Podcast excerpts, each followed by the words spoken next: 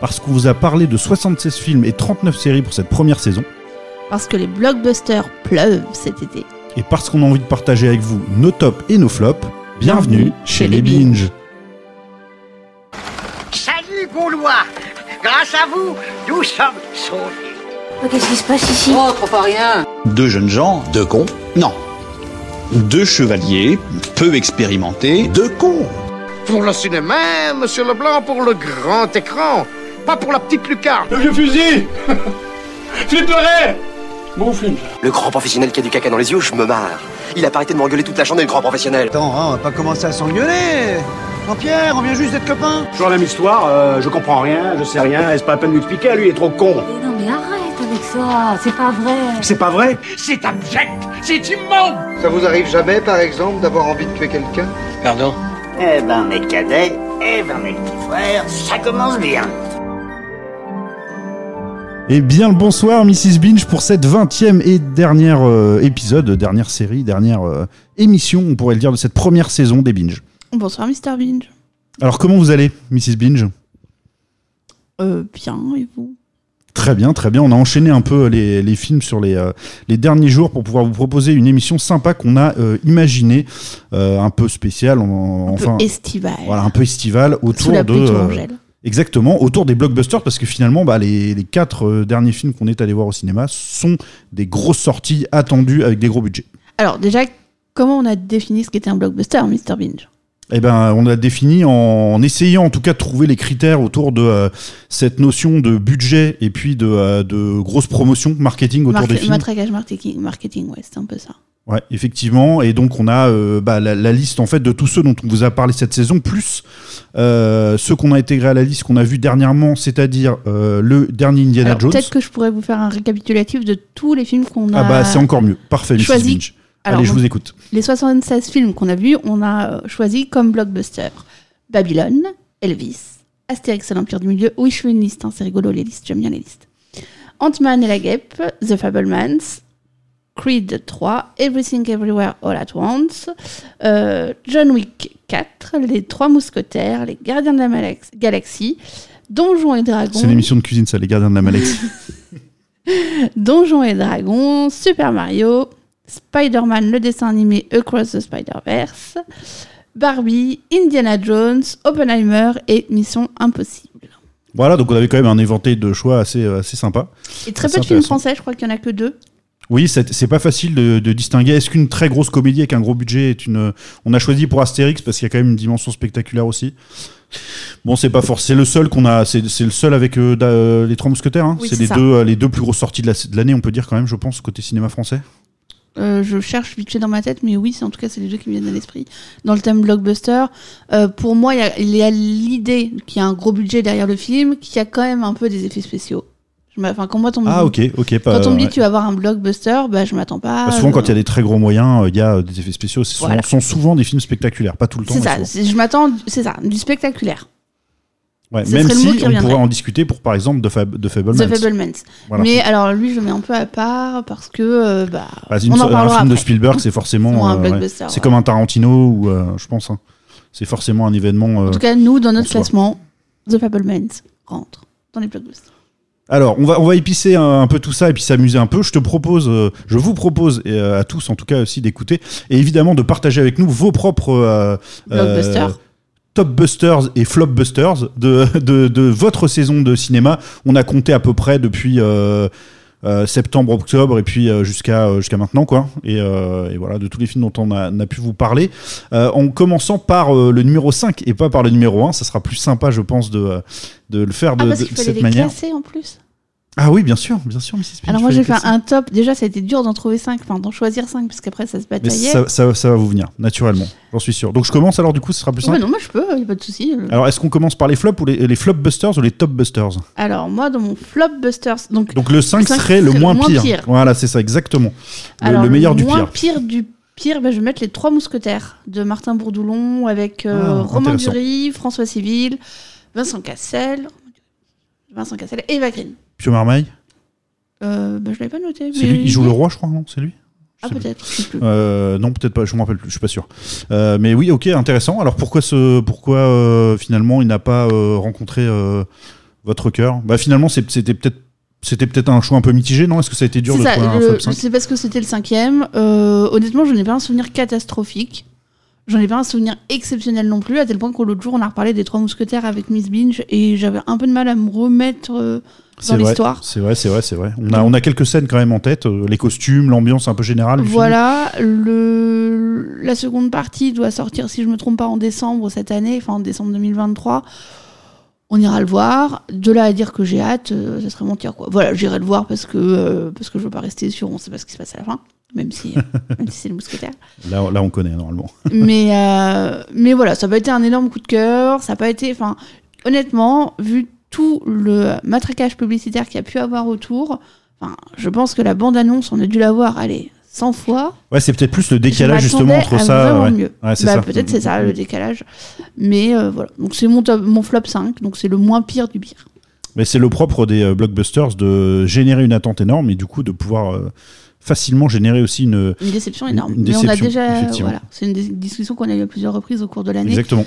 Bah, par exemple sur The Fablemans où on en attendait beaucoup. Et, euh, et Ouais. je vous avouerai que The Fablemans était en, en balance pour être le, top- le, le flop 5. J'hésitais entre. Ah, il pouvait limite être euh, ou pas entre les deux, ou top ou flop 5. Ah, il 5, est top pas dans le 5. flop, il est pas dans le top, mais euh, il est voilà, c'était limite d'être mon dernier. À cause de, de voilà de, Bah, ça, de- du grand euh, succès euh. critique euh, qu'il a, pu connaître. Ah, c'est très intéressant. Alors moi, euh, du coup, le, les mousquetaires n'apparaissent pas dans mes classements. Euh, ni dans les meilleurs, mais ça c'est à peu près certain, ni dans les pires parce que euh, c'est euh, j'ai trouve une espèce de neutralité par rapport à, ce film. Et puis moi, j'en avais pas une attente, je pense, aussi importante que la vôtre. J'avais plutôt des craintes. Donc à la limite, je vais dire, je vais pas dire que c'était une bonne surprise, mais ça a été une moins mauvaise surprise que celle que j'attendais. Et moi, la cinquième place de mon flop, j'ai mis un peu par provocation quand même. C'est une partie de ma personnalité. J'ai mis Everything Everywhere All at Once. Il est également dans mon flop. Ah, très intéressant. Waouh, waouh, waouh. Ok, ok, super. Alors, pourquoi je l'ai mis en cinquième? Parce que je trouve pas que ce soit un mauvais film, fondamentalement. Mais on nous a tellement bassiné euh, avant qu'on le voit euh, euh, que, euh, que moi j'ai été super déçu. J'ai- pas trop compris le- l'engouement autour de ce film. On est encore une fois dans ce délire d'univers multiple qui, voilà, qui dont on est envahi. Ça, ça, ça, ne, ça dessert le film pour moi, à mon avis, et ça le, en fait pas du tout un film original. Alors oui, c'est un film avec plein d'acteurs asiatiques, super, bravo. Tu vois, c'est peut-être c'est peut-être ça qui a généré un espèce d'engouement parce qu'il y a une énergie particulière, etc. Mais j'ai pas trouvé, enfin j'ai pas passé un moment extraordinaire devant euh, Everything Everywhere All at Once. Voilà Alors pour moi j'avais 5. noté que c'était mon flop numéro 4, donc celui juste du Ah bah, du coup, on en parle On en directement. parle. Parfait. Euh, moi j'avais noté survolté et surcoté. Mais c'est un peu ça, c'est un peu ça. C'est un peu ça. C'est c'est alors est-ce que c'est too much? Je sais même pas. Moi, Ah c'est si, sûr. moi j'ai le souvenir d'un film qui part dans tous les sens, de- de- Mm. d'avoir euh, eu du mal à comprendre, de ne pas avoir vu l'intérêt. euh, le multiverse, là encore, c'est un sujet qu'on a abordé à plusieurs reprises au cours de l'année parce que Dieu sait si on en a mangé du multiverse. hein. Euh, bien utilisé, je pense sincèrement que ça peut avoir de l'intérêt. Par exemple, dans euh, Spider-Man. Sauf que là, dans Everything Everywhere, All at c'est. euh, je, je vois pas l'intérêt, je, vois, je comprends pas ce film, je ne comprends pas la hype autour de ce film non plus. Ah, J'ai du mal aussi, même si ça parle beaucoup de, c'est vrai de ce espèce de conflit de génération et peut-être un peu d'intégration, etc. Mais je, Bah, je suis sais passée à côté de ce propos-là, parce que pour moi, honnêtement, c'est juste des gens qui courent et qui crient dans tous les sens pendant deux heures et demie. ouais, ce Euh, C'est hyper réducteur ce que je viens de dire. hein. Bah, je reconnais une chose au film quand même, ce qui fait qu'il est qu'il est pas plus bas euh, que que ça et qui est que c'est la, la moins la moins pire des déceptions pour le dire, euh, c'est que euh, j'ai j'ai l'impression que les acteurs ont passé un super moment, qu'ils sont éclatés à faire ce film et les réalisateurs aussi, qu'ils ont eu une, une certaine liberté pour s'éclater à ce niveau-là. Donc je reconnais ça. Voilà. Ça la fait pas ça, que- enfin, ça fait pas ça, on fait pas un bon film du tout. à- à Juste, euh, si on passe un bon moment, on a un Oscar, bah. Ouais, non, Il y a plein de fois où j'aurais dû avoir des Oscars, hein, très franchement. Non, alors là, par contre, l'Oscar, je, enfin, voilà, ça me, je suis complètement passé à côté de- du fait de, de récompenser ce film-là. Euh, pareil que vous, un peu. Alors moi, mon numéro 4 sera tout frais. c'est euh, le dernier Mission Impossible euh, dont on, bah, on l'a vu tout à l'heure. hein. C'est pas compliqué. Alors est-ce que ça changera après dans le temps Je ne sais pas.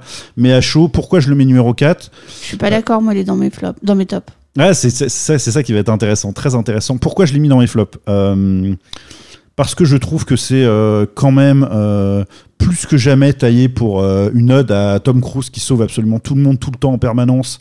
Évidemment, de, de manière absolument pas réaliste et tout, mais c'est pas tant ça que je reproche au film que de ne pas du tout s'adapter à son temps et, et évoluer. Les personnages féminins sont soit hystériques, soit complètement cons, soit meurent très vite. Euh, dans une euh, bagarre contre un homme évidemment que, que voilà que, que, que la femme perd hein, que la femme perd. Et euh, c'est dommage parce que c'était le personnage que je trouvais le plus euh, le plus euh, le plus badass le plus voilà la plus la plus guerrière la plus celle qui avait le plus de cohérence dans l'ensemble qui qui disparaît de cette manière dans le scénario et finalement on garde en figure de proue euh, bah, une nana qu'on nous présente comme quand même super maline et tout qui vole euh, facilement etc mais qui sait pas conduire une bagnole euh, qui se fait tout le temps sauver par Tom Cruise parce qu'elle prend des décisions à la con en permanence et ça honnêtement ça m'a vraiment gâché euh, une bonne une bonne partie du film alors c'est vrai que c'est Mission Impossible on peut s'attendre à ce côté un peu James Bondien de euh, voilà Moi, les tra- le traitement des femmes de je l'ai manière mis, générale alors, je l'ai mis en cinquième position dans mon top parce qu'il fallait un 5, parce que au début, moi, je pensais qu'il fallait que 3. Mais Mr. Bean, je m'ai dit non, c'est 5. Donc, j'en ai mis 5. le despote Mr Binge Donc, il est cinquième parce que voilà, il fallait un cinquième. Euh, honnêtement, moi, j'ai pas passé un mauvais moment en regardant ce, ce film. Euh, J'irais même jusqu'à dire qu'il y a eu des moments où j'ai bien aimé, notamment le début euh, dans le sous-marin, euh, dans le Sébastopol. Voilà, là, j'ai passé un très bon moment. Je reconnais que c'est sans doute la partie que j'ai préférée du film, même si visuellement je trouve pas ça toujours parfait. Mais par contre, c'est ouais, il y a une certaine tension et c'est Il y a vraiment une certaine tension. Honnêtement, euh, le coup. Enfin, voilà, je vais pas spoiler. Je vais essayer de ne pas spoiler, pardon. Parce qu'on connaît. Mais euh, on s'y accro- Enfin, on voit un peu ce qui va se passer. On comprend vite l'histoire du. de l'entité. Euh, Maintenant, moi, c'était mon premier Mission Impossible. Sur grand comme sur petit Je écran. crois que j'en ai vu deux moi déjà. Je crois que j'en avais, j'en ai jamais vu un seul. Je connais la musique parce que voilà, mais c'est tout. Euh, J'y allais pour ce que j'ai vu, pour voir des effets spéciaux, pour voir des cascades qui ne sont pas toutes exceptionnelles, pour voir des scènes de bataille, de bagarre, pardon, qui parfois sont trop chorégraphiées. Je suis d'accord. Ah ouais non, je les trouve nuls. Mais n'empêche que ça fait, pour moi, ça a fait le job. J'ai pas vu passer les trois heures. J'ai, voilà. Ok, ok. Donc le euh, le Tom Cruise Cinematic Universe te plaît euh, plutôt pas mal de ce côté-là quoi. Bah, honnêtement, euh, c'est pas tant Tom Cruise que autre chose, hein, mais euh, je trouve que voilà, ça fait le job. On y va. Enfin, aller voir Mission Impossible, c'est pas, on n'y va pas dans la même démarche que d'aller voir euh, mon film qui est en top 2, par exemple. Oui, donc donc on découvrira tout à l'heure. Mais je comprends cette idée-là, mais, mais à la limite, moi je préfère, quitte à aller à fond, euh, voir un John Wick. Parce que dans John Wick, euh, clairement l'histoire, on s'en bat les steaks euh, un peu globalement, mais les bastons sont incroyables, les décors sont fous, et il y a... Enfin, c'est ok. Là, là, enfin, c'est- extrêmement chorégraphié, mais ça ne se voit pas, ou beaucoup moins du moins. Et on en prend. Enfin, là, pour le coup, j'y allais, j'y allais pour ça, et je trouve qu'en comparaison, c'est pas du tout. Enfin, il souffre beaucoup de la comparaison avec John Wick. Je trouve, à mon, à mon avis. hein. Ah oui, non, mais après, on peut, tout, on peut tous les comparer les uns avec les autres. Il souffrira forcément. Et John, John, Wick, Wick n'est pas d'ailleurs dans mon top, mais pourtant je l'ai, bien aimé. Vraiment, je l'ai beaucoup aimé. et, et John Wick souffrira de la comparaison avec un autre film. Mais euh, voilà, moi, je considère que pour ce que c'était, enfin, ça fait le job, quoi. Ouais, t'as eu ton film popcorn que tu que tu C'est ça, attendais, que tu en plus, Mr. Bean, vous me connaissez, moi j'ai une passion pour les films catastrophes, j'adore ça. Là, c'est pas un film catastrophe, mais voilà, ça- pour moi ça marche. Honnêtement, je suis cliente de ça. Non, bah, c'est, c'est intéressant, c'est intéressant. Moi, j'ai trouvé que c'était un film con. Voilà, c'est, juste ça, vraiment con. Mais voilà, mais une fois de temps en temps, un film con, c'est bien. Ouais, bah ça peut, ça peut, tout à fait, ça peut tout à fait. Euh, donc on en était au numéro 3 de cette euh, liste de flops. On se rapproche du pire, hein, Mrs. Binge. Alors, en numéro 3, j'ai mis Elvis. Ah, pareil pour moi, génial, on va pouvoir en Baz parler. euh, avec euh, Austin Butler. Et j'ai noté trop, c'est trop, trop, c'est tropico, c'est fake. Et on n'a même pas pu le regarder jusqu'à la fin, tellement on était. Mais non, mais moi, j'ai, enfin, là encore, c'est, je, je vous parle de souvenirs parce qu'on l'a vu il y a un petit moment déjà, mais j'ai l'image d'un film où les scènes s'enchaînent, mais il n'y a pas de cohérence. J'ai, le souvenir, c'est ça, de quelque chose d'incohérent, de manque de très, très cohésion, show-off. Très, ouais. très show-off, très fake, et de mièvre même par moment.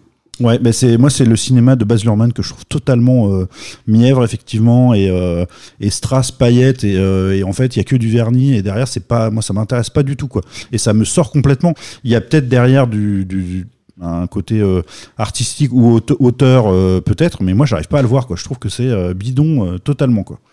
Et vraiment c'est rare qu'un un, un type de film fasse un tel rejet quoi.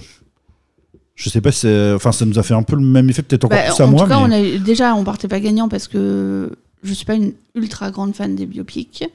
Euh, vous n'aimez pas Mr. Binge, les, les films enfin, les comédies les musicales, comédies musicales. Voilà, je vais dire les films où on chante, les comédies musicales, et pourtant. Et euh, pourtant j'essaye hein. j'ai vu La La Land j'ai vu euh, mais est-ce que Elvis c'est une comédie musicale? Je- bah, c'est pas, peut-être une comédie musicale, mais en tout cas, il y a des parties chantées. Vois, Ouais, mais ça m'aurait- où il gratte de la ça, ça, il gratte. euh, mais dans ce qu'on a vu on en a vu pas pas beaucoup Ah bah c'est toujours vu. trop. Moi, ce que j'ai vu, j'ai l'impression d'en avoir beaucoup trop. Mais après, j'aime pas. Enfin, Mm. excusez-moi, je veux dire un truc euh, politiquement incorrect. Je n'aime pas Elvis.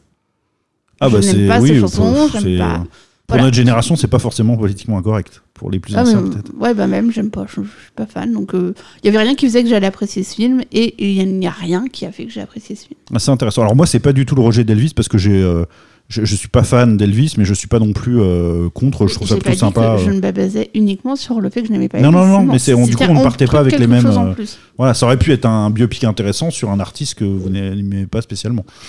Alors que euh, moi, c'est c'est un artiste qui me pose pas de problème. Ça m'intéressait plutôt de voir euh, cet aspect de sa vie et tout. Surtout que la, la prestation de l'acteur avait été euh, quand même Saluée. largement mis, Ouais. saluée, mise en avant.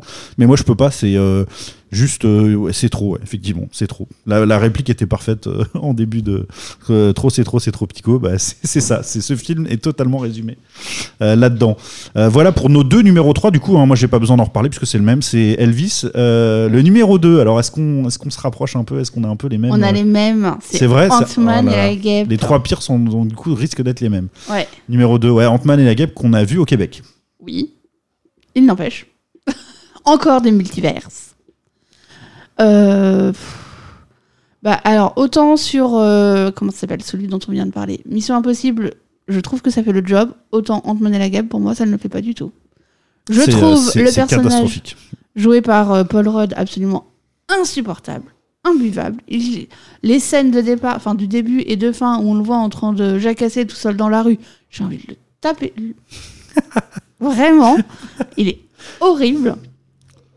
Ah, puis, Et euh, puis, est-ce que euh, vous vous souvenez de visuellement de l'horreur l'horreur visuelle de ce film grand-chose. c'était horriblement moche Je me souviens pas de grand chose. ah ouais, non mais c'était horriblement moche si à part le- la salle qui était, qui était c'était une bonne expérience de salle avec Oui, des oui, fauteuils bah confortables voilà, et tout c'était c'était sympa pour ça Et voilà.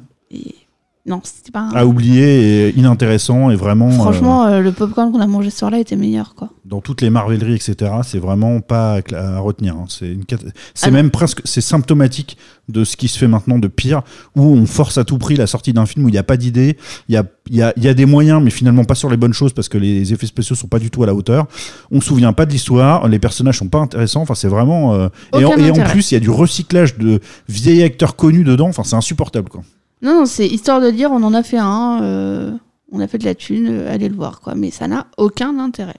Et oui, euh, celui-là, euh, on l'a vu et on le regrette. Donc on ne vous le conseille pas du tout. Et bah du coup, sur le numéro 1, on risque de se rejoindre euh, très probablement aussi Mrs. Binge. Pour moi, c'est Astérix et l'Empire du Milieu.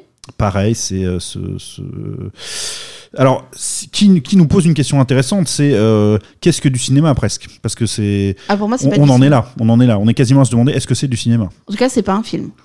Ah ouais, ouais, bah c'est, oui, c'est ça. Si c'est pas un film, c'est pas du cinéma Je sais pas. C'est Bah, le cinéma, c'est pas forcément que des films. Ça peut être des très beaux documentaires, ça peut être. euh, Ah, mais c'est un film documentaire. C'est un film pour moi, un documentaire. Oui, mais euh, par exemple, Bon, on joue, on joue sur les mots. là Mais en bon. ce moment, il y a des. Enfin, au pâté, il y a souvent des. euh, comment ça s'appelle? Retransmissions de scènes. euh, Ah oui, il y a des concerts ou des, oui, voilà, des qu'on choses voit au ça. cinéma, mais qui ne C'est une pas, euh, forme de. de- Enfin, en tout cas, c'est une forme d'art cinématographique. Ok, ouais, très intéressant. Bah, c'est un débat qu'on pourrait avoir, mais en tout cas, on n'aura pas un débat très long sur le, le fond de. de- Rendez la thune. Non, Rendez les 65 millions. Rendez franchement, re- redonnez-les, quoi. Là, on a vraiment les deux effets, c'est-à-dire euh, surmatraquage insupportable de il faut absolument aller voir ce film pour sauver le cinéma Non, français. et puis alors, le surmatraquage et la culpabilisation en mode Ah bah Ouais. non, mais euh, si vous allez pas voir ce film. le euh, cinéma français va mourir, attention, euh, vous, vous pouvez pas faire ça au cinéma français. Alors que c'est à eux, euh, euh, enfin c'est à Guillaume Canet que je peux regarder dans les yeux en lui disant mais qu'est-ce que t'as fait au cinéma français quoi? Parce que utiliser autant d'argent pour commettre un, un- un film comme ça, c'est indigent, c'est une honte quoi. C'est vraiment honteux. Moi, ça m'a mis en colère, C'est mais ça. vraiment Je fort. dire, quand on est ressorti du cinéma, on était en colère tous les deux parce que c'est tellement de moyens pour un truc qui n'a aucun sens. Il n'y a pas de film. Il n'y a pas de film. Il y a plein de scènes avec plein de sketchs, personnalités même pas, connues. même pas drôles, même pas réussis, les décors sont bidons. c'est nul. Où est pas passé l'argent. Il n'y a pas de film. Ils n'ont pas fait un film. Ouais, un- Ils ont un- fait une un vidéo scandale. YouTube euh, sur grand écran. Bon bah très bien, mais vendez-nous ça comme Ah, mais on voit beaucoup YouTube. de vidéos YouTube qui sont beaucoup plus intéressantes et marrantes et qui au moins ne se prennent pas pour ce qu'elles sont. Enfin, ce qu'elles sont pas, justement, pardon. Donc euh, là, c'est un film qui, se, qui est très prétentieux dans, euh, dans, son grand, dans cette volonté de faire un grand divertissement euh, à moyen. Et alors, le fait de revoir le, le Astérix de Chabat, ah, de le revoir il y a peu de temps, mais alors, mais c'est voilà, c'est vraiment à faire, à ne pas faire quoi. C'est terrible. La comparaison là pour le coup se fait euh, sans aucun problème. Donc c'est le pire film. Si de- vous avez l'occasion de, retourner voir euh, Astérix Mission Cléopâtre, alors vous n'allez pas être surpris, hein, on le connaît tous, on l'a vu, mais n'empêche le revoir sur grand écran, quand même, c'est un petit kiff. Et surtout rester jusqu'à la fin parce Oui. que ça vaut le coup. Ouais. et vive Chabat et, et voilà et, et- et honte à, honte à Guillaume Canet de nous avoir commis euh, cet Astérix là qui est Et, vraiment et ça me fait euh, mal, hein, parce que. Guillaume Canet, moi j'aime bien les petits mouchoirs, j'aime bien euh, Nous resterons ensemble, j'aime beaucoup euh, celui, euh, l'adaptation euh, du Moi, il y, en a un un peu polar là, un policier Oui, que j'aime bien aussi. C'est le seul que j'ai nom. bien aimé, je trouve qu'il a fait. Ah, je sais plus comment il Euh, s'appelle. c'est enfin, pas par, vie, euh, revient tard, non, Non, c'est pas celui-là, c'est l'autre. euh, c'est l'autre, c'est avec. euh, C'était à peu près dans la même époque, mais euh, ouais. Euh, Enfin bon, bref, voilà. Ouais, il euh, je avait- vois, je vois, je Pour moi, il va a fait des choses très bien auparavant, et là, j'ai pas compris ce qui s'était passé, mais c'est une catastrophe, quoi. Faut, faut plus faire ça. Faut, faut pas. Arrête. Faut prendre ses petits mouchoirs et pleurer dedans et puis arrêter de faire du cinéma. Guillaume, arrête. Sinon, on finira pas ensemble. Très bel hommage à la grande littérature. Cinématographique. Tout à fait. Euh, on va passer au top, c'est quand même beaucoup plus réjouissant euh, Oui. après avoir dit euh, beaucoup de mal et puis euh, mais n'empêche que ça nous permet, permet je trouve et c'est intéressant, c'est pas pour le plaisir de dire du mal, c'est aussi pour bah, qu'on ça, ça, ça explique un peu notre vision du cinéma et la façon dont, dont on ressent les films et ça parle aussi de l'industrie du cinéma aujourd'hui et de ce qu'on peut voir en ce moment euh, au cinéma quoi, comment on produit les films, qu'est-ce qu'il y a derrière, etc. Donc c'est quand même intéressant. Alors pour le top 5, on va faire le même un peu pareil, euh, Mrs. Mrs. Binge. Sauf on va que moi, le top 5, j'en ai déjà parlé. de vos 5 films? Non, j'ai parlé de mon cinquième. Ok, qui était, Mission rappelez-nous, Impossible. qui était donc euh, Mission Impossible. Donc c'est moi qui vais commencer pour le coup. Euh, donc le, on rappelle votre flop 5 quand même rapidement avant de, passer à la flop suite. 5, donc en partant de la fin, Les Trois Mousquetaires, Everything Everywhere All at Once. Euh, le troisième, c'était Elvis. Le deuxième, Ant-Man et la Guêpe. Et le pire du pire, Astérix. Voilà, et pour moi c'était Everything Everywhere All At Once, puis Mission Impossible, puis Elvis, puis Ant-Man et la Guêpe, puis Astérix. Alors pour le top, euh, donc on commence par Mission Impossible côté euh, Mrs. Binge, on en a déjà parlé, et moi je vais vous parler des Gardiens de la Galaxie, volume 3, euh, qui du coup est bah, totalement un blockbuster, voilà, porté par une grande licence, etc., et qui moi m'a beaucoup touché. Oui. Euh, il est loin d'être parfait. Euh, je reconnais qu'il y a quand même euh, des longueurs, des défauts, etc. Mais le fil principal de cette histoire-là, je le trouve déchirant. Euh, c'est une très belle manière de parler de la souffrance animale euh, à travers ça.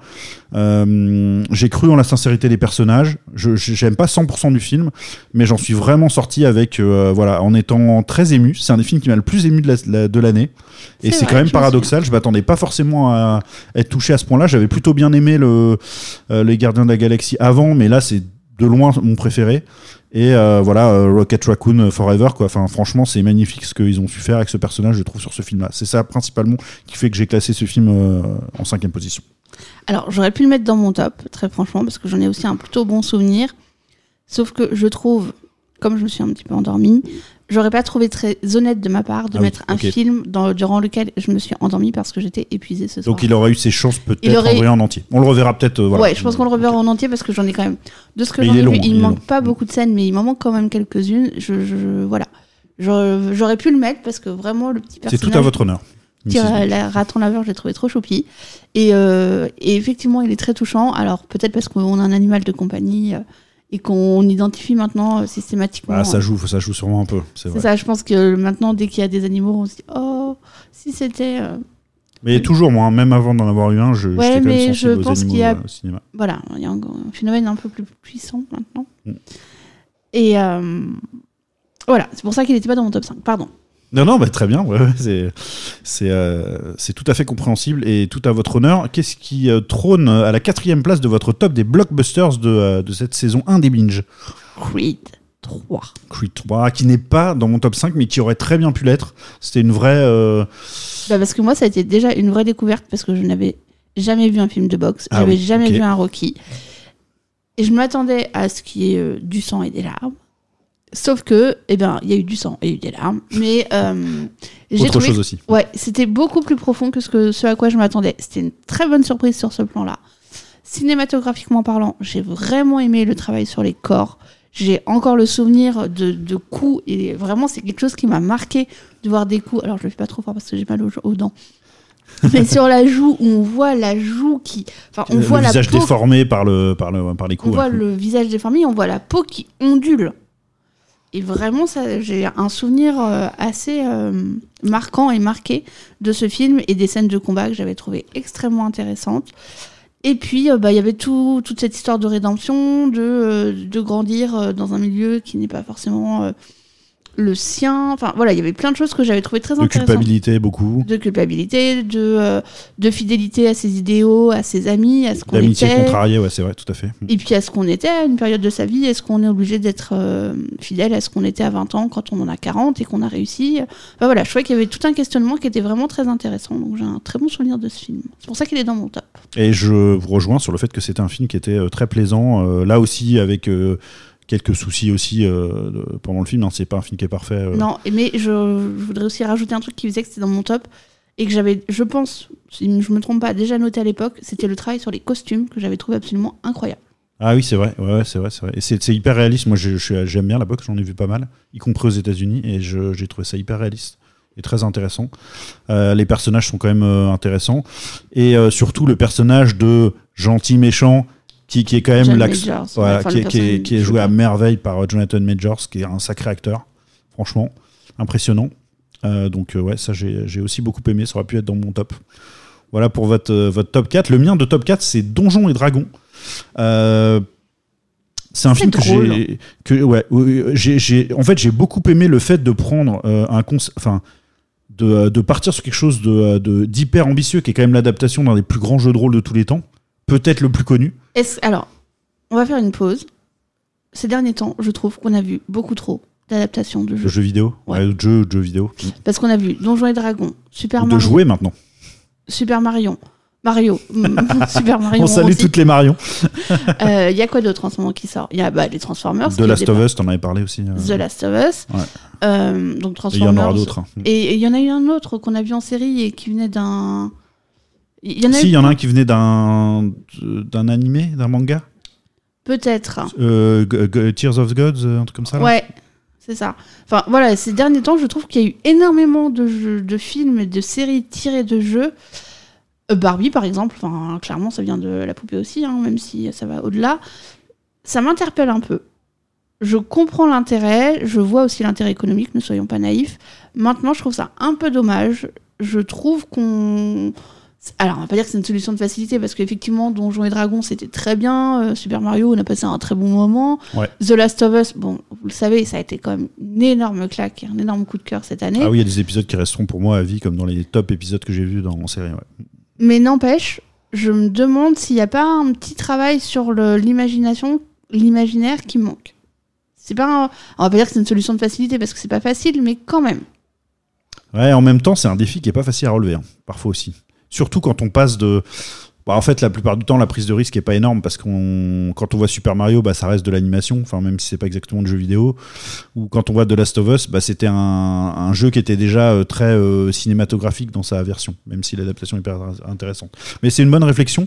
Euh, pourquoi j'ai mis Donjons et Dragons? Parce que justement, on peut avoir une adaptation hyper, enfin un projet qui semble hyper ambitieux et en même temps avoir un film qui se prend pas trop la tête, qui garde l'esprit un peu marrant, sympa du jeu de rôle. J'ai trouvé que ça collait totalement à ça. Je, pense pas que je garderai un souvenir euh, ad vitam aeternam de ce film, mais j'ai pris beaucoup de plaisir et euh, bah, c'est un film qui est beaucoup plus euh, simple d'accès, sympa et tout, qui peut, euh, que le projet peut le laisser penser au départ. Et je trouve qu'on a passé un super moment. On s'est éclaté, les acteurs ont l'air de s'éclater, tout, tout le scénario est cool. Moi, j'ai Enfin, c'est un film qui est super film cool, quoi. drôle, ouais, c'est Ouais, ça. drôle et cool. passé un cool moment, quoi. Il n'y a Ouais. pas de prise de tête, il y a des petites scènes, il y a des quêtes, il y a des trucs rigolos. C'est ça, ça reprend en même temps les codes du jeu, ce qui est pas simple. hein. Franchement, c'est pas du tout simple à faire. Alors- de, euh, de quand même garder un esprit jeu de rôle un peu. Je Alors honnêtement, je trouve que sur les films, euh, notamment Donjons et Dragons, Super Mario, dans une moindre mesure The Last of Us, mais vraiment dans une moindre mesure, on sent bien euh, l'esprit jeu quand même. Quand on a en tête que c'est un jeu Ouais, au départ, ouais, ouais. on, on arrive quand même à voir la construction de, il faut une, il faut une Tu vois que quête. les codes sont à peu près respectés. Non, mais c'est euh, ça, ils font une quête, donc ils vont obtenir un objet magique qui va Mhm, leur permettre d'avancer dans le jeu, donc là d'avancer dans l'histoire. Enfin voilà, je trouve que la construction elle est quand même assez visible. Ouais, ouais, ouais. ouais. Mais, n'empêche que là, dans Donjons et Dragons, ça fonctionne parce que parce que c'est cool, quoi, parce que les personnages ça. sont Pour cool, moi, pour moi, je l'ai mis dans le top parce que c'est le un des films les plus cool que j'ai vu cette année. parce qu'il y a une fraternité, une amitié entre les personnages qui est ultra agréable à regarder, Ouais, ouais, ouais. Parce qu'on a envie d'être potes avec eux, parce que euh, ouais, en vrai, moi j'ai envie d'aller à la taverne avec eux boire une bière. Bah, c'est ça, puis ça fait du bien de temps en temps de pas avoir euh, des enjeux euh, dramatisés à l'extrême ou des méchants hyper sombres et de, de quelque chose de très très noir quoi. Moi j'aime beaucoup les films euh, comme ça la plupart du temps, mais ça m'a fait plaisir là de pas avoir ce fardeau entre guillemets euh, émotionnel ça. euh, en jeu quoi, tout le temps, et de Non, se dire bah c'est juste marrant quoi en fait. Et puis parce fun, que les cool. personnages féminins là ne sont pas absolument absurdes. Alors Ouais. autant sur Mission Impossible, oui, les filles elles sont elles sont débiles quoi. Et mais là encore c'est quelque chose qu'on accepte quand on va voir Mission Impossible. On sait très bien qu'on va pas voir un film féministe. Bah, moi je m'attendais quand même à ce qu'à un moment donné il, il colle un peu plus avec notre temps quand même quoi. À la limite, je me demande si c'est même pas un Un film de réac. alors pas un film de réac, mais en tout cas euh, de dire bon bah euh, c'est pas notre combat, c'est pas notre truc. euh, nous, Nous on tient, à- on tient à ce que on nous, garde on- notre, voilà notre identité, c'est de faire des films un peu classique quoi. Ouais. parce que on le retrouve pas forcément dans le Mm. qu'on a vu aussi Top Gun. Bah, Top Gun, justement, excellent exemple, parce que là, on a vu une vraie quand même différence Voilà, de traitement entre. Voilà, complètement. Là, c'est un film de son temps. Ouais. Voilà, alors que, bah oui, euh, Mission Impossible, non, mais bon, voilà, c'est Mission Impossible, enfin. c'est Mission Impossible. Ouais. C'est intéressant de voir comment les, Alors- les licences évoluent ou pas. Que dans Donjons et Dragons, clairement, les, les personnages féminins sont très intéressants, tant la petite fille euh, que, euh, que l'espèce de géante dont j'ai oublié le nom, ils ont, elles ont, pardon, une, une force et puis euh, une détermination à toute épreuve. Ouais, non, c'est super. C'est des super personnages. Enfin, vraiment, on vous le recommande si vous voulez passer un bon moment. euh, Et puis vous pouvez le regarder Super. avec vos enfants, Ouais, en vous pouvez le regarder avec votre mère, ça Même passe, si, il n'y a ouais. pas de souci. Ouais, il y a des, euh, des sous-entendus des fois un peu, je crois. je Oui, mais voilà, C'est marrant, c'est ouais, les enfants, ça va pas les choquer, quoi. Ouais, ouais. Non, non, c'est très cool. Très, très cool. Euh, voilà pour Donjons et Dragons, qui était donc mon top 4. Euh, quel est votre top 3, Mrs. Binge? Est-ce que, est que là, on se rapprocherait un peu de. Je crois qu'on a le même top 3. On a le même top 3. Ouais. Donc on aura le même flop 3, le même top 3. Donc c'est intéressant. Mon juste top les 3, quatre et alors mon troisième, c'est Oppenheimer. Eh bah ouais, moi aussi, pareil. de Christopher Nolan, avec Cillian, Killian Murphy. Je sais pas comment on prononce, on va dire Kylian, mais euh, ça s'écrit Cillian, mais peut-être Ah Kylian. oui, on va dit pas Kylian. le ciel, on dit le ciel. Ouais, mais alors euh, c'est pas du français. donc euh, à voir. Mais euh, moi, je suis française, donc je dis Cillian. Voilà. Cillian Murphy. Euh, non, donc on l'a vu, pour ne pas vous mentir, en milieu de semaine, donc ça fait deux jours, je Ouais, c'est encore très très frais. C'est presque trop. Très frais. C'est un film très dense. C'est Christopher Nolan, donc Big Love. C'est dans votre top réalisateur. Ah ouais. Euh, oui, je crois que Interstellar et euh, Inception. Dun- ah, Dun- Dunkerque Dunkerque peut-être plus encore Ouais, Moi plus Inception. mais. Interstellar. Ouais. euh, Interstellar quoi. Et puis les Batman, waouh, les Batman sont incroyables. Moi. Ouais, m- voilà, on rentre dans le dans l'univers un peu Marvel. Alors c'est c'est pas Marvel, Batman, si, c'en est un. Je sais même pas, je les connais même pas les personnages de Marvel. C'est pas grave, c'est pas ce qui est important. Mais, bon, voilà, on, rentre dans cet univers-là et de- moi ouais. je suis moins fan pour le coup. Euh, c'est un biopic. Alors, comme j'ai dit tout à l'heure, moi je suis pas forcément fan de ce genre-là. Et pour autant, je ne l'ai pas vécu comme un biopic, mais vraiment comme euh, un vrai film, enfin un vrai film, un film. Euh, on sait ce qui va se passer, hein. on sait très bien que la bombe, ils vont la construire, on sait très bien qu'elle va être larguée. N'empêche que il y a quand même de la tension. On y croit, on tremble avec eux de savoir si ça va marcher ou pas. Euh, c'est Nolan, donc il y a quand même un travail sur le, la temporalité, même si là, il est très clairement euh, visible et que c'est pas un enjeu du film, mais n'empêche, il y a quand même ce travail-là qui est fait. Euh, que dire d'autre? Il y a un parti pris artistique qui est quand même très marqué avec le noir et blanc et la couleur. Quand même, euh, Alors, si je me trompe pas, parce que je peux me tromper, parce que je ne suis pas infaillible, Mr. Bean. très beau noir et blanc d'ailleurs, je trouve. Même si vous, pensez l'inverse. Euh, je crois qu'il a le même directeur photo sur au moins 3 ou 4 films. Euh, Alors, ça serait à vérifier, mais ouais, le nom euh, du directeur photo, Hoyt, Mais- je sais pas trop quoi. Mais il faut dire qu'en tout cas, c'est son premier film post-Warner, puisqu'il s'était fâché avec la Warner Ouais. euh, euh, pour des raisons de publier. Il voulait publier ses films sur les euh, plateformes pendant le Covid. Enfin, je, je crois que c'était ça. Et que du coup, c'est son premier film, voilà, hors. Warner. Ouais. Mais en tout cas, il me semble, et je- voilà, encore une fois, je peux me tromper, qu'il a le même directeur photo sur au moins les 3 ou 4 derniers Et c'est pas le même compositeur, par contre, pour la musique. C'est un Islandais, je crois, cette fois, qui fait un travail remarquable. Comme moi aussi, j'ai en numéro 3 euh, Oppenheimer. J'ai hésité quand même un moment, euh, parce que je trouve qu'il y a de grandes longueurs quand même, et que le film est... Et là, c'est malheureusement aussi euh, l'occasion de rappeler que euh, ça arrive trop souvent qu'on ait des films de 2h30, 3h qui ont une demi-heure, trois quarts C'est d'heure de gras, de trop. Je- J'ai l'impression dommage. qu'il y a une course au temps en ce moment. Alors, est-ce que c'est parce que les places de cinéma, malgré ce qu'on en dit, restent quand même assez onéreuses euh, et que le- les réalisateurs se disent bon, bah, puisqu'ils y vont, on va Il faut qu'ils en aient pour l'argent, ouais, Exactement. je sais pas. Je sais pas. Je sais pas. Est-ce que c'est qu'on a du mal à, faire le tri entre ce qui est important, essentiel et superflu? Je sais pas, en tout cas, moi sur Oppenheimer, j'ai vraiment nettement euh, cette sensation-là. Euh, le film finit sur mon podium euh, des blockbusters. hein. Peut-être pas, il n'aurait pas été, je pense, sur le- les films. hein. C'est certainement pas d'ailleurs. Mais il finit sur le, le podium des blockbusters parce qu'en matière de blockbusters, c'est quand même hyper qualitatif, comme tout le temps avec Nolan, c'est-à-dire les acteurs, euh, le jeu, la musique, euh, l'image, le, tout ça est fantastique, je trouve vraiment, vraiment fantastique. Le montage est incroyable. Le montage est, intéress- est très intéressant. Euh, mais par contre, voilà, moi, pour moi, le film, dans son dernier tiers, prend, prend tout son, Ah, Dans son les deux- intérêt. alors son- pour moi, dans les deux derniers tiers, toute la première partie, je sais pas, je vais spoiler encore une fois, mais Voilà, c'est- ouais, on connaît on l'histoire. peut hein, spoiler donc, quoi. Toute la première partie où on le voit faire le tour de l'Europe et rencontrer des gens. Je comprends l'intérêt de l'avoir mis dans le film. Maintenant, je trouve que c'est un peu long. C'est trop long, c'est beaucoup trop long. Alors qu'une fois qu'ils sont, voilà, que la, la zone, euh, enfin le, le truc à Fort Alamo s'est construit, là, pour moi, le film commence vraiment, enfin en tout cas, l'histoire commence vraiment. Même si avant, il y a plein de petits cailloux qui vont faire que l'histoire va se, se créer. Bah, ce qui, ce que je trouve ça aussi dommage parce que pour un public pas forcément averti, ça risque de les sortir du film tôt en fait en se disant qu'ils s'emmerdent et que euh, ils voient pas très bien où ça va. Alors qu'on attend tous quoi. L'accroche principale, c'est quand même autour du test, ce qui va se passer, les émotions qui vont euh, qui vont euh, s'y jouer. Euh, je l'ai aussi mis dans mon top 3 parce que alors visuellement, c'est pas tant purement visuellement l'explosion, mais par contre le jeu avec le son, ce silence, la vibration, le est Le- incroyable. Le, souffle arrive Ah, j'ai après. trouvé enfin, ça. Et en plus, Incroyable. Je me, euh, pardon, je vous coupe encore, euh, Mrs. Bean, je suis hein, vraiment insupportable pour ça. Mais euh, je voulais euh, dire, parce que j'ai peur de l'oublier, euh, merci, un grand merci à ceux qui étaient dans la salle avec nous, parce que on a vu, on a vécu cette scène avec un silence absolu dans la salle, et j'ai trouvé ça d'une puissance.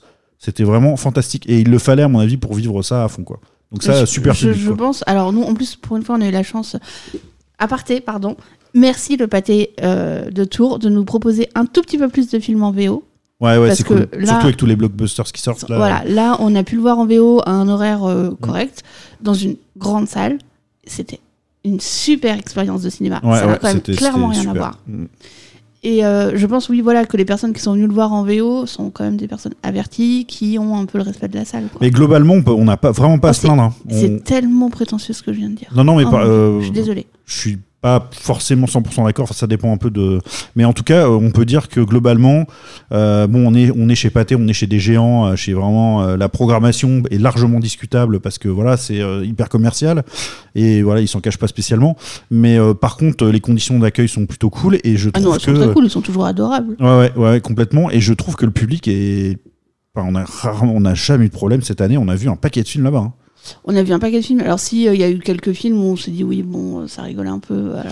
Ouais, Il y a un, mais un film où nous-mêmes on a dû partir parce que voilà. Parce Donc, que euh, nous, on était gênants pour les autres. Voilà, donc on va pas, on va faire notre mea culpa, mais globalement super public quoi. Mais non, mais c'est vrai que là, de, le de le toujours voir, tourangeau vous assurez de ouf, c'est génial. de le voir à cette heure-là, parce qu'il était, on a été le voir à 21h, je crois.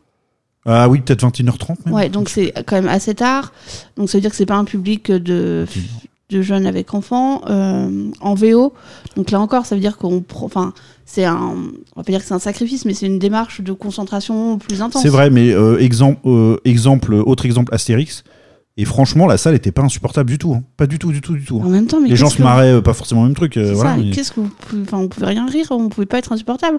On- je, je pense que tout le monde était comme nous, euh, abasourdi par la nullité par de ce truc. ouais, je sais pas, peut-être, peut-être pas, peut-être pas tout le monde, mais en tout cas, voilà, un- quand même un coup de chapeau à Nolan qui sort encore une fois euh, une- un très beau film, très intéressant. Avec, euh, alors je pense qu'il méritera d'être revu, honnêtement.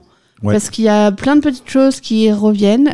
C'est un film, où je, honnêtement, pour moi, il est trop tôt pour en parler. On l'a vu hier ou avant-hier. Ouais, c'est vrai qu'on l'a mis haut parce qu'on a quand même plutôt un, un sentiment très positif à son C'est ça, mais euh, il y a plein de petites choses qui infusent. Je repense euh, à la scène avec. euh, Ah Moi, j'ai trouvé que Robert Downey Jr. était incroyable dans le film. Comment il s'appelle Comment il s'appelle Comment il s'appelle Mais on ne connaît que lui. Einstein. Einstein Ah oui, avec euh, oui, voilà, Einstein, cette ouais. scène-là, elle est intéressante. Euh, Il y a plein de petits éléments du film que je voudrais revoir pour Ouais, les ouais, décortiquer un peu plus. En- à mesure où on en parle, d'ailleurs, il y a des choses qui me reviennent, notamment ce que je trouve un- un- assez casse-gueule, pas facile à mettre en image et qui est très réussi, c'est euh, on a l'impression de rentrer un peu dans le cerveau de ce, de ce Oui, génie avec euh, ces bruits d'ondes, de- d'entrechoquements, ces images. De, euh, voilà, on, qu'il voit que so- il a un filtre sur la vie en fait. C'est ça, qu'il soit submergé tout le temps, que son cerveau ne s'arrête jamais, qui tout, ça tourne en fait. On a une impression de vertige, Ouais. tellement il a d'idées, tellement il fait de liens entre les choses et on comprend qu'il a un cerveau euh, très très actif. Mm. Et ça, c'est ultra intéressant de, de nous l'avoir Ouais. retranscrit de cette manière-là. Ouais, puis il y a tout un jeu aussi politique et d'image autour de qui sortira euh, le plus taché de ce qui s'est passé ou le plus mis en avant et tout ça qui est très intéressant. Sur toute la fin, on le voit notamment euh, très fort, qui est intéressant. Par contre, je trouve que tout, tout l'aspect vie personnelle sur euh, ok c'était un tombeur, euh, les femmes et tout machin n'apporte pas grand chose à l'histoire. Alors, à l'histoire, non. Par contre, on voit l'intérêt dans son le portrait de procès. personnage. ouais. On voit l'intérêt euh, dans le procès, en fait. C'est là où ça prend du sens. Ouais, ouais, ouais. ouais, puis, Et par exemple, la scène du procès où il est clairement, enfin, carrément mis à nu et on nous le montre nu pendant cette. J'ai trouvé ça, mais j'ai trouvé que c'était bluffant en fait. Euh. Ouais, il y a un jeu de caméra, ça passe derrière euh, un des, des personnes juges, et il est- euh, Rob il- Rob, on, le voit, crois. on le voit nu derrière. Ouais, ouais très, c'est très intéressant. Il y a tout un jeu d'échecs euh, qui, est, euh, qui, est, qui est intéressant. Mais en tout cas, c'est un film qui va sûrement grandir en nous, qu'on verra probablement. Mais on l'a plutôt mis haut, puisqu'on l'a mis tous les deux en numéro 3. Et il est l'heure de passer au numéro 2, qui sera aussi le même, je pense, pour nous. Barbie? Barbie, exactement, aussi vu très récemment. Et voilà, c'est comme ça. c'est- Mais bon, c'était le, le- c'est, n'empêche que c'est vrai. Euh, Barbie est un film qui nous a beaucoup marqué et qu'on a pris énormément de plaisir à voir. Alors, euh, c'était un peu le retour au cinéma parce qu'on a, on avait fait une petite pause de quelques jours. Et quel retour? Euh, Déjà, visuellement, c'est exceptionnel. Ouais, parce que c'était représenter ce que pourrait être une vie de poupée dans un monde de poupées, c'est quand même un challenge qui a été euh, réussi haut la main là, vraiment. Ah mais c'est incroyable. Alors on c'est pas mièvre, hein, c'est voilà, c'est rose, c'est pop, c'est gay, c'est c'est pas cucu. C'est vraiment c'est. C'est plastique, mais en même temps, euh, les personnages se fondent bien dans les décors, donc c'est. Non, euh, c'est génial. ils réagissent vraiment comme des sortes de poupées, mais c'est hyper intéressant, très intéressant. Et très, il y a plein, il y a mille idées, mille idées vraiment. Il y a mille idées, il y a mille références euh, qui Ah oui, sont de plus que références, des ouais. enfin, oui, parfois c'est plus que des références quoi. Euh, c'est génial. Et puis, alors ça a été beaucoup dit et ça le sera encore parce que malgré tout, c'est quand même le propos du film. Euh, Il y a un vrai pro- justement, il y a un vrai propos féministe. Alors. Ouais. C'est ça, c'est- moi qui n'ai pas été euh, choquée par Mission Impossible, je trouve que Barbie est incroyable sur ce plan-là. Ouais, ouais, c'est vrai. C'est pas, euh, c'est pas un féminisme de de combat, de haine, de violence, de violence en tout cas, mais c'est. euh, C'est un espèce de féminisme euh, positivisme un peu. ouais, ouais, dans ouais, l'état d'esprit euh, body positivisme, où il y a aussi du body positivisme, hein, clairement, dans ce film. Il y a un, bah, vous, voilà, c'est c'est cool d'être une femme, euh, on est capable de tout, on peut tout faire. Enfin, voilà, moi j'ai kiffé ce film. Vraiment, c'est un film euh, que toutes les euh, jeunes femmes entre euh, 13 et euh, 79 ans devraient voir, quoi. À 80 ans, n'y allez pas, c'est mort. Oh non.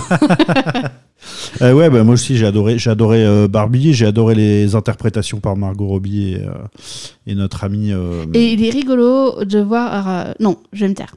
Sinon, je vais spoiler la suite. de euh, de euh, Gosling euh, qui joue, euh, voilà, et puis il y a America Ferrara qui joue. Moi je la trouve, je trouve pas que c'est une actrice incroyable, mais en tout cas elle, elle tient la baraque correctement. Bah, c'est pas une mauvaise actrice, hein, America Non, Ferrera. c'est- Moi, je l'aime bien dans Superstore, elle me fait bien rire.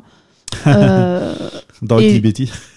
non, dans Superstar. Ouais, mais elle- elle est venue oui, de elle faisait Ugly de Betty, je crois, au Betty. départ. Ouais, mais j'ai- j'aime plus Superstar que Ugly Betty. D'ailleurs, à partir Superstar, si C'est vous Clo- en- Clo- Cloud9 Euh, Non, euh, non c'est Superstar. c'est Ouais. Superstar le, la Oui, série. il s'appelle comment leur. euh, Cloud quelque chose. Cloud9 Ouais. Cloud. Je sais pas. ouais, bref, regardez cette série, c'est pas- c'est pareil, ça mange pas de pain, ça prend, c'est pas mal. Non, moi je trouve qu'elle elle tient bien son rôle. J'adore Will Ferrell, moi. C'est dommage, il est presque sous-exploité en tant que grand patron de Barbie. Et euh, cette scène est absolument géniale où euh, on découvre que le, le conseil d'administration de, Barbie n'est composé que d'hommes, euh, où ils sont tous habillés vraiment comme à la City, sauf évidemment cravate rose. Will Ferrell. Non, que Will Ferrell. C'est le seul à avoir sa cravate rose et, et c'est très drôle. C'est effectivement très schématisé, mais ça fonctionne très bien c'est créatif, il y a plein, plein de degrés de lecture. Et après, ce qui est le plus intrigant, c'est que c'est quand même vendu par Mattel, le film. Enfin, ils, sont, ils, ils promeuvent ce film, ils en sont partie euh, prenante. Et du coup, c'est euh, c'est hyper intéressant de savoir est-ce qu'il y a une forme de cynisme chez Mattel Est-ce qu'ils veulent se, se, se, se, euh, débrouiller pour un peu euh, mettre de côté toutes les casseroles qu'ils ont pu avoir avant euh, avec le- les Barbie qui n'étaient pas très, quand même, pendant longtemps, qui n'ont pas été le reflet vraiment de la diversité Est-ce que. je- Alors, on ne sait pas trop. Mais moi, je préfère oublier stop. en partie ça. Stop, stop. C'est- un combat qu'il y a eu. Euh, Barbie n'est pas le reflet de la diversité, Barbie n'est pas réaliste et oblige les femmes à atteindre euh, des euh, critères physiques ina- in- in- inatteignables. Ouais. Sauf que si on reprend un peu le film et ce qui se passe autour, on voit quand même qu'il y a des Barbies de couleur, qu'il y a une Barbie. Ah oui, le film n'est pas du tout ça, mais c'est ça qui est intéressant. Oui, non, mais elles sont basées que sur des, des Barbies qui ont vraiment Oui. Alors, je suis Avec d'accord. cette hein. pauvre Barbie femme enceinte là qui ils disent que elle était quand même un peu creepy et qu'ils l'ont pas gardée longtemps. Bah oui, mais n'empêche que moi, je me souviens de l'avoir vue, cette Barbie fat- enceinte avec son ventre qui s'enlevait et ses jumeaux à l'intérieur. Et euh, quand Ah, la était- pire, c'est la Barbie gênante là où euh, elle grandit dans le temps et où ses seins gonflent là. Oui, tu- bah, c'est pareil, terrible. Skipper, elle existait hein, quand on était petit en Barbie. Et la Barbie un petit peu ronde, elle existait aussi. Et, euh, et donc, au final, euh, je pense qu'on a fait un procès à Barbie à, une- à un moment donné et qu'on a peut-être oublié un petit peu qu'il y avait aussi euh, eh ben, Barbie femme médecin, Barbie astronaute, euh, Barbie. euh, je, bah, bah, Barbie obèse, voilà. Enfin, ces Barbies-là, elles ont aussi existé, pas que dans le film. En vrai, dans les Mais magasins, on pouvait les acheter. Il y en a où je crois, je sais pas si c'est la première Barbie noire ou quoi. Non, je pense que c'est la Barbie handicapée. en fauteuil roulant. Barbie ne l'a, mis sur le marché qu'après des démarches multiples d'associations quand même euh, pour leur signaler qu'il fallait le faire. Alors après, ça, reste qu'ils l'ont fait et que euh, c'est très bien que ça existe. Et euh, quand je parlais de ça, moi, justement, je trouve pas que ce soit forcément très juste et honnête de voir uniquement le, film à l'aune de ça en se disant. En gros, comme c'est produit par le mal, je schématise énormément, hein, mais par des sociétés qui sont pas forcément euh, à l'abri de, de, de, de ce qui est dénoncé dans le film, il faudrait forcément le voir comme euh, quelque chose d'hyper cynique et négatif. Je pense qu'il faut prendre le, voir le film aussi avant tout pour ce qu'il est, c'est-à-dire euh, on est des spectateurs qui voient un film, qu'est-ce que le, quel est le message qui en ressort et qu'est-ce que nous dit le film principalement et que ça doit passer par-dessus le reste. Et c'est pour ça que moi j'en fais mon film numéro 2. Je trouve que Greta Gerwig a fait un Qu'est-ce qui vous super a dit boulot. le film à vous, Mr. Binge? Bah, j'ai euh, le, notamment le monologue d'America Ferrara dont beaucoup euh, euh, vont parler euh, remet quand même vraiment vraiment euh, clairement les euh, le, le- la situation dans, euh, psychologique on pourrait dire euh, ou sociétale dans laquelle se trouvent encore aujourd'hui les femmes.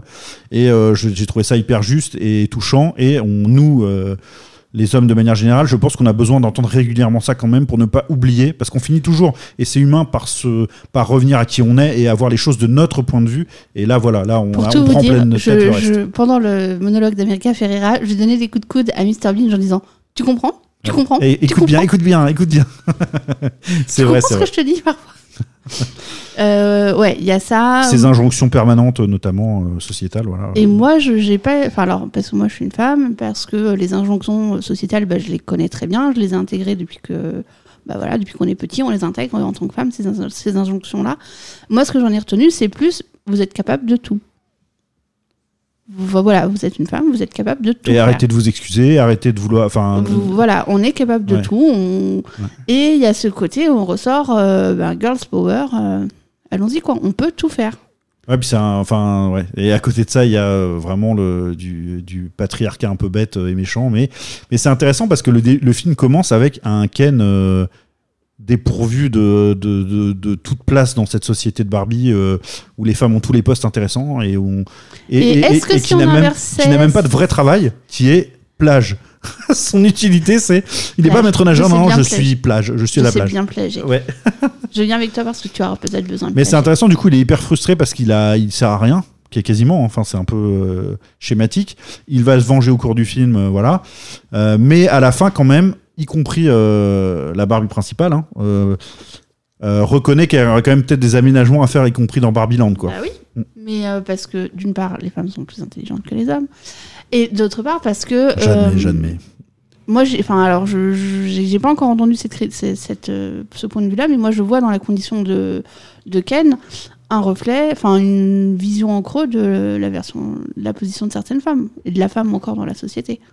Ouais, bah d'ailleurs, euh, en fait, euh, c'est c'est aussi un gros spoil, hein, mais euh, euh, du coup, en l'absence de Barbie, euh, Ken qui a découvert la vraie réalité où, euh, où les hommes régnaient, en mai- régnaient largement en maître, euh, impose un peu ce système-là à Barbieland.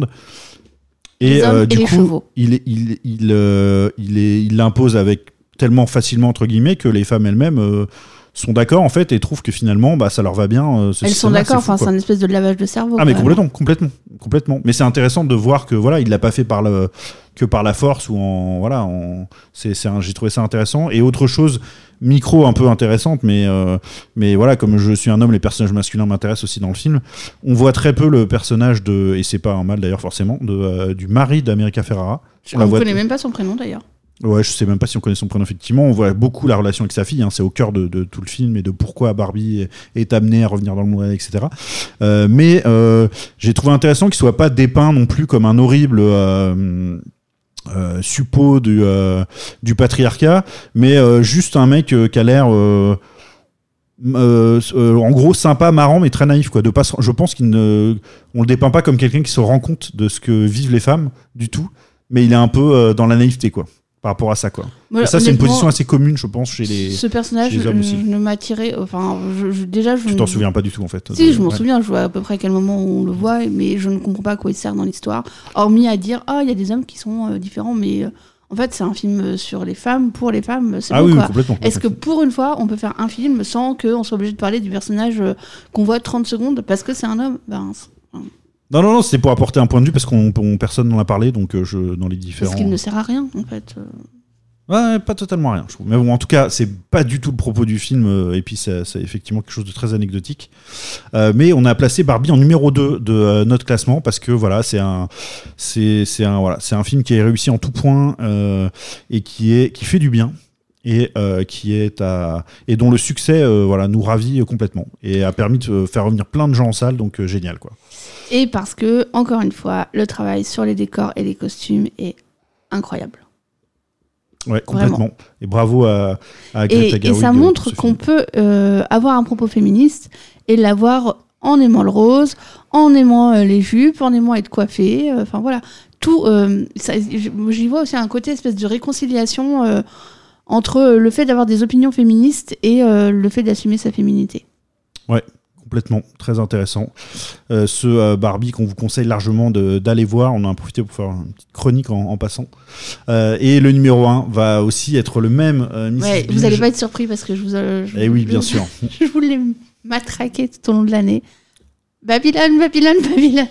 Eh oui, Babylone, évidemment. Euh, alors, quelques, quelques mots pour, euh, pour euh, bah voilà, ceux qui n'auraient pas forcément écouté les émissions d'avant et pour parler de en quoi euh, Babylone est votre blockbuster et mon blockbuster préféré de cette première saison. Bah, déjà, écoutez nos podcasts pour ceux qui ne les ont pas encore entendus, qui tombent dessus par hasard. et oui, on le Écoutez, rappelle, euh, c'est le 20 e écoutez les 19 précédents. Euh, Babylone, euh, déjà une énorme claque visuelle. c'est de Damien Chazelle avec Margot Robbie, avec Diego Calva, avec Brad Pitt. C'est c'est riche, c'est dense, c'est une ode. Alors je déteste cette, cette formule, mais c'est une ode au cinéma. Euh, non, c'est un, un film sur le cinéma, c'est fin, c'est beau, c'est émouvant, enfin, c'est Ah, génial, enfin, ouais. c'est magnifique, vraiment, C'est réjouissant, c'est généreux. C'est la musique est, est entraînante et assez incroyable. C'est euh, c'est un film jouissif, je dirais. Moi, c'est le terme que j'emploierais euh, principalement. C'est jouissif, mais en même temps, c'est pas. euh, Enfin. tout n'est pas gay, quoi. Non, non, complètement. Non, non, complètement.